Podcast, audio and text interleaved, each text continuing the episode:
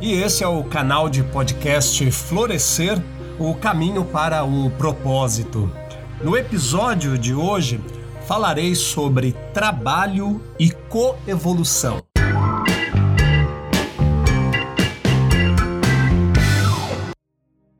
Muitas vezes temos uma falsa impressão de que a evolução ela é uma marcha solitária de populações de uma espécie acumulando transformações ao longo do tempo. Porém, ao olharmos com maior detalhe, percebemos que na prática ocorre o contrário. Existe uma forte conexão entre todas as formas de vida na Terra e, em alguns casos, essa conexão é significativamente estreita, fazendo com que as transformações de uma espécie criem pressões para transformações de outras espécies, levando a um processo de transformações mútuas entre essas espécies. Coevolução é o nome dado ao processo pelo qual duas ou mais espécies evoluem simultaneamente em resposta às pressões seletivas exercidas pela outra. Esse processo pode explicar por que algumas espécies são coadaptadas, isso é, adaptadas mutuamente. Quando olhamos especificamente para a espécie humana, o que taxonomicamente chamamos de Homo sapiens, a única espécie do gênero Homo ainda viva, percebemos que a sua evolução se fez primeiramente pelos sentidos, depois, mais adiantado, pelo uso da inteligência. É por meio da inteligência que é capaz de desenvolver a instrução, adquirir conhecimento, valendo-se de um elemento importantíssimo chamado educação. Não é a educação intelectual em si, mas a educação moral. Também não me refiro à educação moral pelos livros, e sim a que consiste na arte de formar os caracteres, a que incute hábitos, porquanto a educação ela é o conjunto dos hábitos adquiridos. Considerando-se o aluvião de indivíduos que perambulam pelo mundo nessa torrente de população, muitos deles sem princípios, sem freios e entregues aos seus próprios instintos, serão de espantar as consequências desastrosas que daí pode decorrer. Quando a arte da instrução for conhecida, compreendida e praticada, o homem terá no mundo hábitos de ordem e de previdência para consigo mesmo e para com os seus, de respeito a tudo o que é respeitável, hábitos que lhe permitirão atravessar menos penosamente os maus dias que certamente são inevitáveis. A desordem e a imprevidência são duas chagas que só uma educação bem entendida pode curar. Primeiramente, é importante perceber que a educação, pelo menos se restrita ao hora explicado, não é a instrução baseada em livros, mas na formação de pessoas que saibam cuidar, administrar sua própria vida por meio de uma vida com ordem e previdência, utilidade e criação de valor, ou seja, com um propósito de vida. Uma vida produtiva é uma vida bem vivida. Aliás, todo administrador sincero é zeloso dos serviços que lhe competem. Cabe lembrar que a palavra administrador vem lá do latim administer e significa tendência para subordinação, obediência. Outra palavra comumente usada como sinônimo é manager e está ligada a menagere, que significa dona de casa. O administrador é, então, o que cuida da casa, da vida.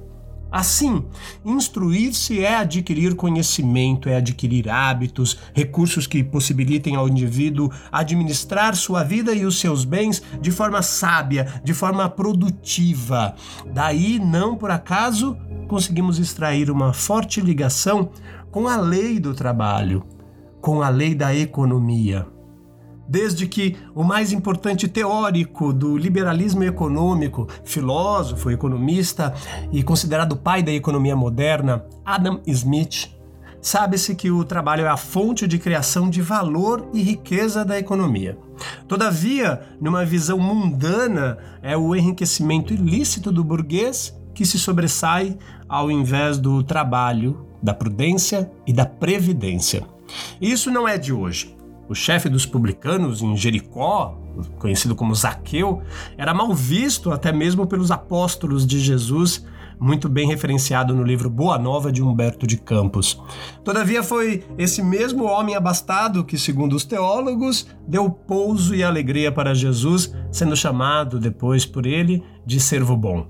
Assim, a maior de todas as riquezas é conseguida por meio do trabalho, da dedicação, do sacrifício ao próximo, ou como diria outro lema muito conhecido, pelo trabalho, solidariedade e tolerância. O trabalho pode ser definido como a energia ou capacidade que o homem tem de transformar o mundo à sua volta e ou também obter aquilo que deseja. Essa transformação é operada através do esforço físico ou mental, o que explica a origem da palavra trabalho que vem do latim tripalium, um instrumento feito de três paus aguçados, algumas vezes também ainda munidos de pontas de ferro, no qual os agricultores bateriam o trigo, as espigas de milho para poder rasgá-los, esfiapá-los. A maioria dos dicionários, contudo, registra tripalho apenas como instrumento de tortura, o que teria sido originalmente ou se tornado depois. Durante os diversos períodos da história, o trabalho recebeu significados bastante distintos. Na Grécia Antiga, ele tinha uma conotação pejorativa, onde o homem que trabalhava era visto como inferior ao que vivia no ócio. Na cidade-estado de Atenas, por exemplo, a escravidão era um elemento mantenedor da democracia e só realizavam trabalhos manuais os não cidadãos, que não participavam das decisões políticas e nem tinham direito de opinar. Na Idade Média, as condições de trabalho dos servos e camponeses eram desgastantes, o que dava ao trabalho um ar de punição e, por que não, de sacrifício. O que mantinha os homens no cumprimento de suas funções era a fé de que, trabalhando, eles obedeciam aos princípios da fé cristã, uma vez que a Bíblia dizia: Do trabalho de tuas mãos comerás, feliz serás e tudo te irá bem. Eles criam que, trabalhando e levando uma vida de privações, garantiriam seu lugar no paraíso. Já na Idade Moderna, a expansão das religiões protestantes fez com que o trabalho passasse a ser visto como enobrecedor. Além de sustentar o estilo de vida burguês, essa mudança de visão permitiu que o homem passasse a ter orgulho de seu trabalho e a exercê-lo com o respaldo de sua fé. Esse sentimento contribuiu com o renascimento do comércio e deu as bases necessárias para que o capitalismo se desenvolvesse. Mas será que todo tipo de trabalho é importante? Pesquisando a questão da criação de valor e, consequentemente, da condição competitiva das empresas, os estudiosos Cliff Bowman e Veronique Ambrosini, no livro Criação de Valor versus Captura de Valor, rumo a uma definição coerente de valor na estratégia da British Journal of Management, sugerem que há três tipos de trabalho os genéricos, os diferenciados e os improdutivos. Trabalhos genéricos são aqueles comuns, não diferenciados, que são facilmente entendidos, codificados e rotinizados e que muitas outras empresas possuem. Apesar das organizações necessitarem de trabalhos genéricos, não são eles que trazem vantagem competitiva ou rendimentos superiores. Trabalho diferenciado é o mais exclusivo. Não é encontrado de forma equânime entre as empresas e, por isso, pode ser fonte de retornos superiores. Os exemplos podem ser desde um talento especial de um engenheiro, um designer ou uma maneira idiosincrática que um vendedor tem. Trabalhos diferenciados fazem a diferença. Um subtipo do trabalho diferenciado é o trabalho empreendedor Antes de tudo, é preciso definir empreendedor como sendo o visionário, o sonhador prático, aquele que vislumbra oportunidades e consegue articular recursos e pessoas no alcance de tais objetivos. Assim, Bowman e Ambrosini definem trabalho empreendedor como sendo as habilidades e conhecimentos específicos que possibilitam inovações, melhorias, articulações de ideias e recursos para aproveitamento de oportunidades e aumento de receitas para o alcance de uma situação melhor da empresa.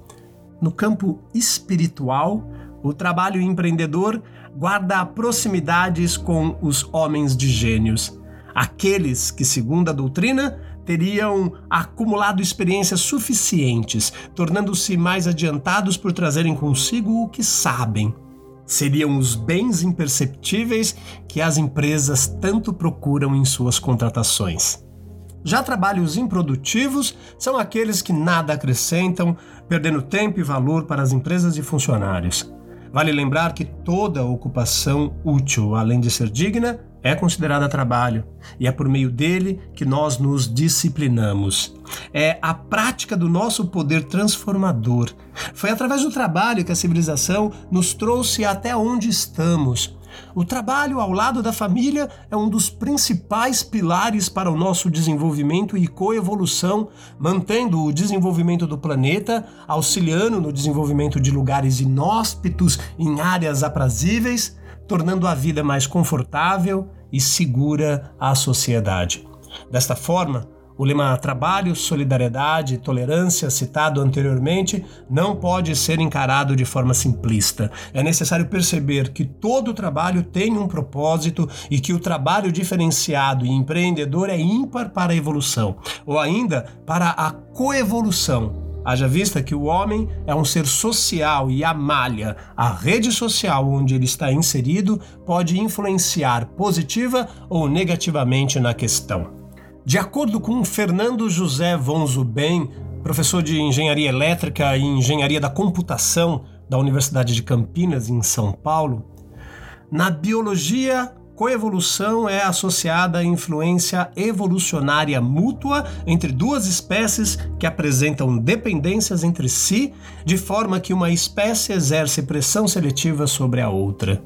Ademais, há autores que defendem que toda evolução é coevolutiva, não havendo evolução isolada. Assim, a coevolução está ligada ao conceito de múltiplas adaptações por meio de competição ou também por meio de cooperação. Será coevolução competitiva quando houver a ligação presa-predador ou de jogos com soma zero, onde para um ganhador o outro tem que necessariamente perder. Já a coevolução cooperativa aparece na simbiose e no mutualismo.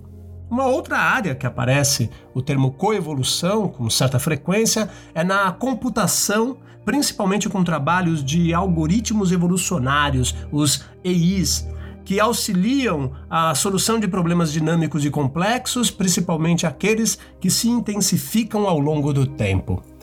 Em um simpósio da IBM sobre coevolução e tecnologia, sob a coordenação de James Sporrer, ele cita que a coevolução acontece quando dois ou mais sistemas evoluem de maneira conjunta e progressiva, dependente e recorrente. Conjunta porque não representam mudanças isoladas, mas dependentes e progressivas porque visam a um fim recorrente, porque busca haver uma continuidade na linha do tempo.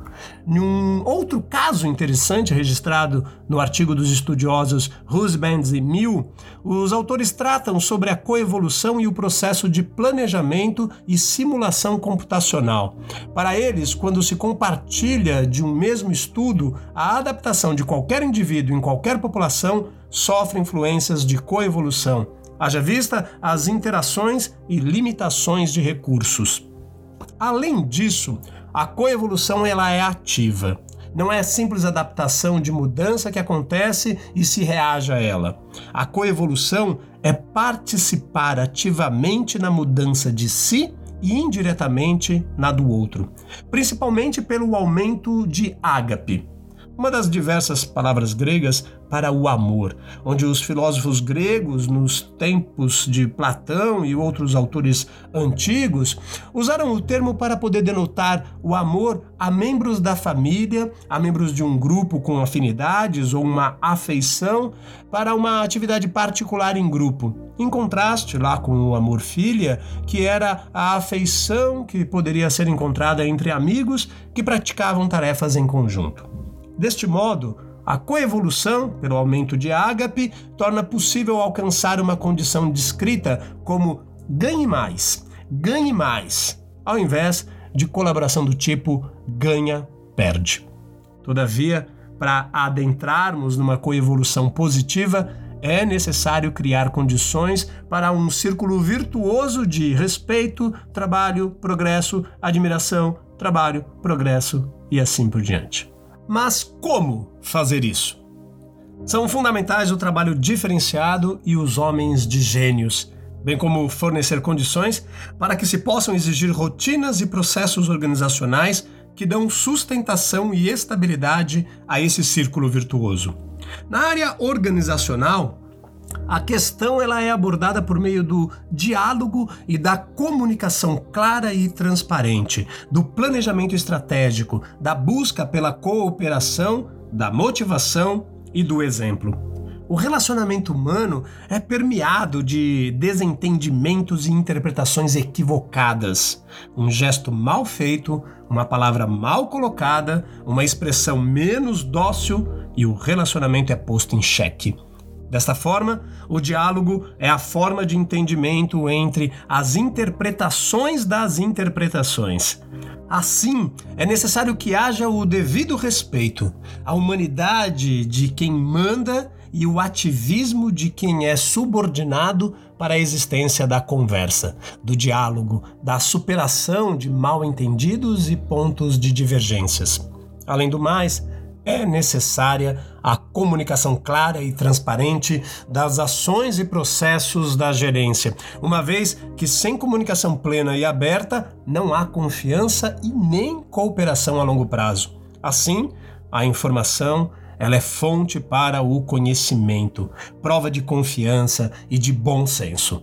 Tanto sua falta como o uso desregrado são prejudiciais. Não se pode ensinar tudo para todos. Já o planejamento estratégico é a maneira de assegurar o progresso por meio do uso racional dos recursos e do tempo.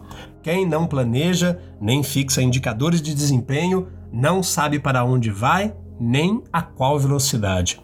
É necessário planejar para realizar avaliações, monitoramentos, revisões periódicas e ajustes. Com o planejamento, busca-se uma condição superior junto com a ordem e a previdência. Por sua vez, a cooperação é elemento para ampliar as possibilidades de ganho, fazendo mais do que se poderia fazer sozinho. Quem coopera ajuda e é ajudado. Todavia, entre seres imperfeitos, mas plenamente perfectíveis, a cooperação pode ser amistosa ou não. A primeira é a cooperação natural. A segunda é a que se chama de cooptação, ou seja, cooperação e competição ao mesmo tempo paradoxal, mas uma prática que já vem sendo difundida entre as empresas devido ao acirramento competitivo. Neste caso, é interessante as partes perceberem que, por um dado tempo, trabalhando-se em conjunto, os ganhos individuais e coletivos são superiores.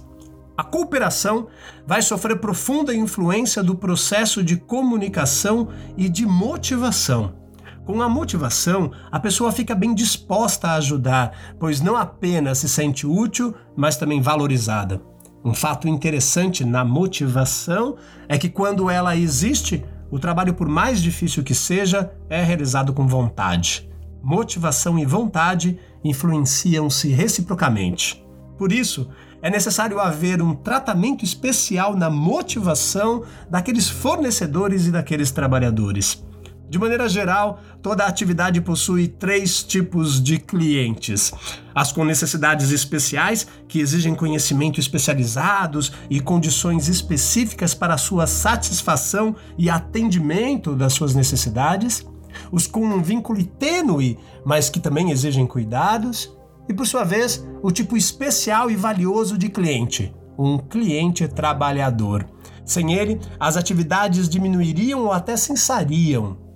Ele é um cliente que exige motivação, haja vista que está lá para usufruir dos serviços disponíveis, mas também pelo trabalho, exercitar suas mãos, o seu bem-estar. Todavia, ele é plenamente livre e sensível aos mandos e subordinações. É um cliente exigente, muitas vezes mais do tipo cliente-cliente do que cliente-trabalhador. Sendo assim, ele é um bom termômetro para poder verificar a qualidade e efetividade de uma gestão. Sua permanência e desenvolvimento dependem muito de seu amadurecimento, bem como da sensibilidade e tato da gerência. Outro ponto importante é a existência de serviços e experiências disponíveis para envolvê-lo com motivação, interesse, respeito, cooperação e principalmente com valorização. É necessário dividir tarefas sem mutilar sentimentos ou engessar o desenvolvimento individual. Por fim, mas não menos importante, é necessário que quem está mais acima o exemplo. Ou seja, não se pode cobrar trabalho se o gestor não trabalha. É necessário haver aderência entre discurso e prática, inspiração poética e transpiração, planejamento e execução. Se quiserdes que os homens vivam como irmãos na terra, não basta dar-lhes lições de moral. É preciso destruir a causa do antagonismo existente e atacar a origem do mal, qual seja o orgulho e o egoísmo. A construção de uma sociedade melhor, baseada em relações justas, fraternas, em condições de liberdade e pleno desenvolvimento do indivíduo, ainda é um grande desafio para a humanidade. Esta questão não se restringe a um povo, nação ou bloco econômico, mas expande-se à maioria da população mundial, mesmo considerando-se as diversidades culturais existentes. Obviamente, ainda verificamos aqueles que permanecem sob um coercitivo isolamento cultural, refletindo o próprio estágio evolutivo em que se encontram. Desde o primeiro agrupamento familiar, passando pelas mais diferentes formas de relações políticas, sociais e econômicas, desenvolvemos as bases do conhecimento atual, orientados por um impulso evolucionista inerente ao ser humano. Motivação esta que não é derivada exclusivamente do processo histórico, como desejam alguns, mas é a manifestação da potencialidade do ser buscando a própria realização não cabe somente aos filósofos, economistas e sociólogos essa reflexão, visto que todos contribuem ativamente para o equilíbrio ou até mesmo desequilíbrio social. O conhecimento formal do objeto, a sociedade, para poder ter uma análise crítica, favorece a identificação de pontos relevantes para a sua harmonia, porém nem todos esses pontos estão significativamente compreendidos. Os séculos 18 e 19 foram bastante fecundos em ideias e experiências neste contexto, destacando-se a forte influência que muitos de seus pensadores legaram aos nossos dias. Nesta época, procuraram prever e muitas vezes estabelecer os rumos da chamada sociedade civilizada, considerando principalmente as relações entre o Estado e governo, justiça e liberdade, propriedade privada e comum, atividade produtiva e consumo. Neste mesmo período, vozes de um outro movimento revolucionário faziam-se ouvir pelo planeta. Após séculos de dormência preparadora, aguardando a maturidade intelectual da humanidade, vigorosos sinais do mundo atraíam a atenção para a sua realidade uma invasão das ideias espiritualistas, procuravam acordar os seres para este fato admirável nos diferentes continentes. Não que estes fatos fossem novidade, pois a existência e comunicação com supostas entidades espirituais constituem parte da crença de todos os povos da Terra desde os primórdios da civilização. Dava-se o nome de oráculo às respostas dos deuses às consultorias dos homens. Só que eram respostas geralmente de sentido duvidoso ou às vezes obscuro. Chamava-se oráculos também os lugares onde eles eram proferidos, como os oráculos de Delfos. Delfos era uma cidade da Fócida, na antiga Grécia, famosa pelo oráculo de Apolo. O deus falava pela boca de sua sacerdotisa, também chamada de Pitya ou Pitonisa. Suas respostas gozavam de grande prestígio, tanto que os guerreiros espartanos não partiam para expedição alguma sem antes consultarem o oráculo para proferir os oráculos, a pitonisa, após um jejum de três dias, mascava folhas de louro sentada em um trípode, um banco de três pés, coberta com a pele de piton, uma serpente. Entrando em furor todo, o seu corpo estremecia, os cabelos se eriçavam e só então respondia às perguntas que lhe eram feitas. A pitonisa também previa o futuro e evocava as almas dos mortos. Depois dos oráculos de Delfos, os mais célebres da antiguidade foram os de Júpiter, em Dodone, e os de Esculápio, em Epidauro, na Grécia, e os oráculos de Sibila de Cumas entre os romanos. Até hoje, essa comprovação é realizada pela antropologia, considerando ainda que esta crença é a base de toda a filosofia das religiões. Porém, o entendimento destes fatos é que demandam um despertar intelectual.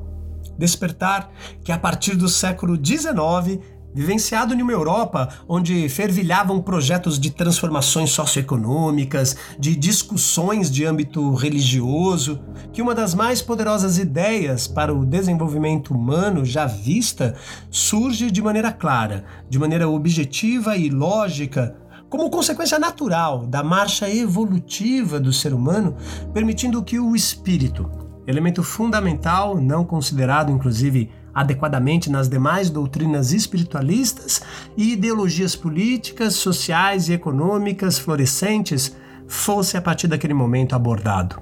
Os preceitos cristãos revitalizaram-se sob o aspecto racional de uma doutrina que aproximava a ciência, a filosofia e a religião, passando a se desenvolver de forma límpida, com foco agora na essência moral do ser humano é justamente o conhecimento de sua realidade e a reflexão a respeito de todas as consequências morais que o norteiam e que norteiam também o seu comportamento que a sociedade adquire os componentes necessários para que possa apresentar de fato as condições propícias para a felicidade individual e também para a felicidade coletiva.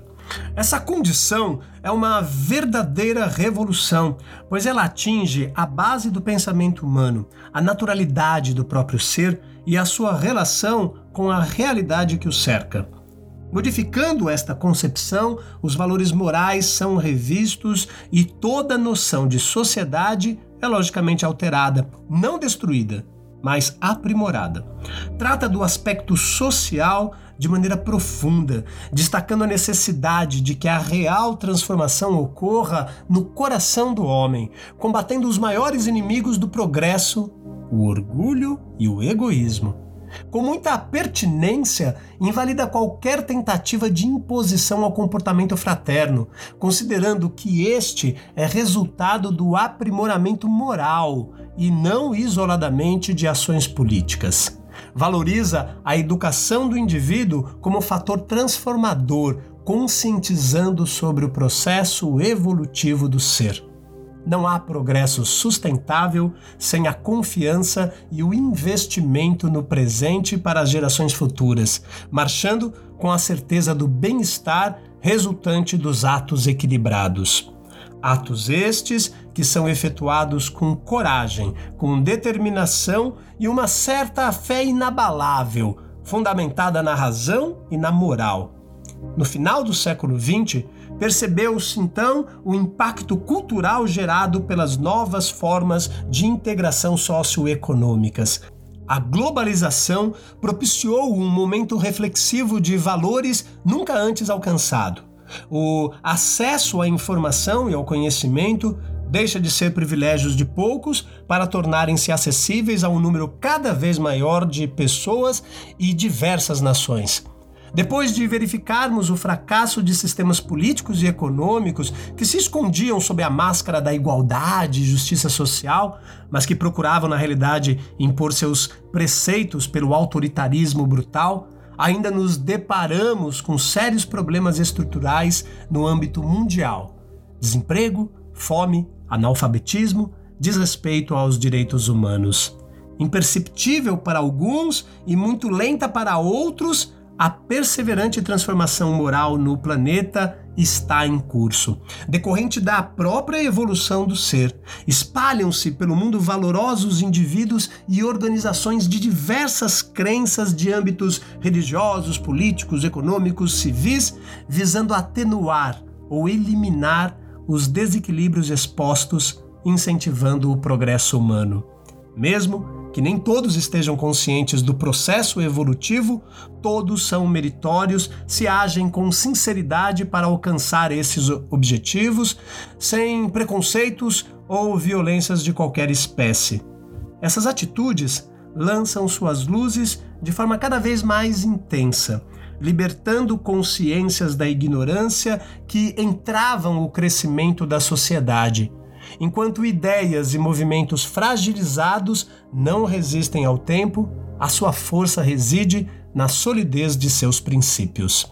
É a convivência fraterna através do desenvolvimento moral de todas as pessoas, refletindo nas comunidades e nas nações, além do esclarecimento sólido sobre a realidade do ser e suas leis, que essa nova consciência busca promover. Resumidamente, conscientização, diálogo fraterno, comunicação transparente, planejamento, cooperação, motivação, respeito mútuo e exemplo são alguns fatores que podem auxiliar as sociedades a se organizarem de forma racional e prática, de forma funcional e efetiva a ponto de orquestrar os vários recursos, exigências e necessidades, tendo em vista uma melhoria contínua e profunda de todos, buscando fomentar o trabalho diferenciado, a rotina eficaz e prazerosa. Enfim, a orientar e a acelerar a coevolução.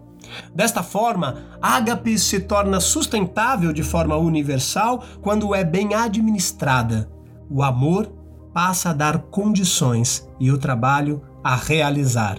Portanto, é necessário aprender a entrar e, acima de tudo, a permanecer neste ciclo virtuoso. Lembre-se, o propósito demarca a interpretação do relacionamento entre o humano e o seu incrível mundo. Traduz-se no por que fazemos o que fazemos? Para saber o conteúdo de minhas palestras, siga-me nas redes sociais, no Instagram, arroba Plínio Monteiro Palestras. Nos vemos em breve. Até lá!